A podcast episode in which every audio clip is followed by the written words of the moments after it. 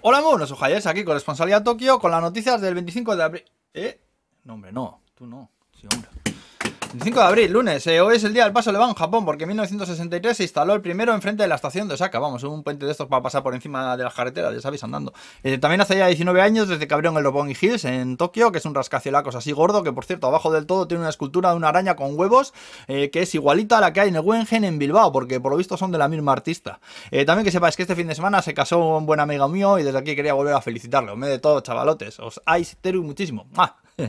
Bueno, una noticia triste va a empezar. 10 personas fallecidas al hundirse una embarcación turística en Hokkaido. Llevaban total de 26 pasajeros. Están todavía buscando a los 16 restantes. Eh, parece que es una zona difícil de maniobrar y además hacía bastante mal tiempo, con lo que no se, sabe muy bien qué hacían ahí. ¿eh? Y luego más cosas. Eh, otra encuesta vuelve a decir que la mayoría de los okinawas están hasta las pelotas de las bases americanas y consideran que se deberían reducir o eliminar completamente. Recordemos que casi un 15% del territorio de Okinawa son bases americanas. ¿eh? También el gobierno, por un lado, se ha puesto de acuerdo con Rusia en la pesca del salmón. por lo visto, Japón le paga un dinero a Rusia porque la mayoría de los salmones y las truchas que pescan en el norte provienen de ríos rusos y tienen esa acuerdo de compensación por la pesca y tal. Y por otro lado, el mismo gobierno anda haciendo declaraciones tocapelotas sobre la ocupación ilegal de Rusia de las islas Kuriles, que dicen que pertenecen a Japón. Eh, yo viendo Pokémon de tipo Putin, que está bastante desatado completamente, igual me callaba la boca de poco de momento, eh, también te digo.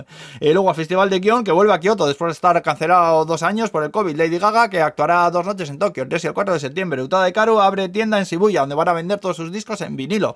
han encontrado una bomba de la Segunda Guerra Mundial sin estallar en unas obras en Nagoya y han arrestado a un tarao por mangar ropa interior de mujeres de un coin laundry en Osaka, que parece que el figura, lo, el figura lo llevaba haciendo bastante y lo han pillado porque entró llevando un casco en el que ponía el nombre de su empresa y su nombre. Vamos, que además de tarao le faltan un par de yenes para el duro, ¿no sabes? Y luego para acabar hablaros de la factura de 3 millones y medio de yenes de agua que tendrá que pagar una escuela en Yokosuka porque un profesor dejó el grifo de una piscina abierta prácticamente dos meses. El hombre dice que para mantener un flujo constante de agua fresca, que eso mantendría a la piscina libre de coronavirus, dice. Y si veía a alguien que lo cerraba, iba el detrás y lo volvía a abrir, ¿no sabes? En total, 4.000 toneladas de agua malgastada. Menudo artista este también y profesor, ¿eh? ¿No sabes? Joder. Uf. Eh, bueno, y aquí nos quedamos hoy. Que vaya bien la semana. ¡Hala, pues! ¡Agur!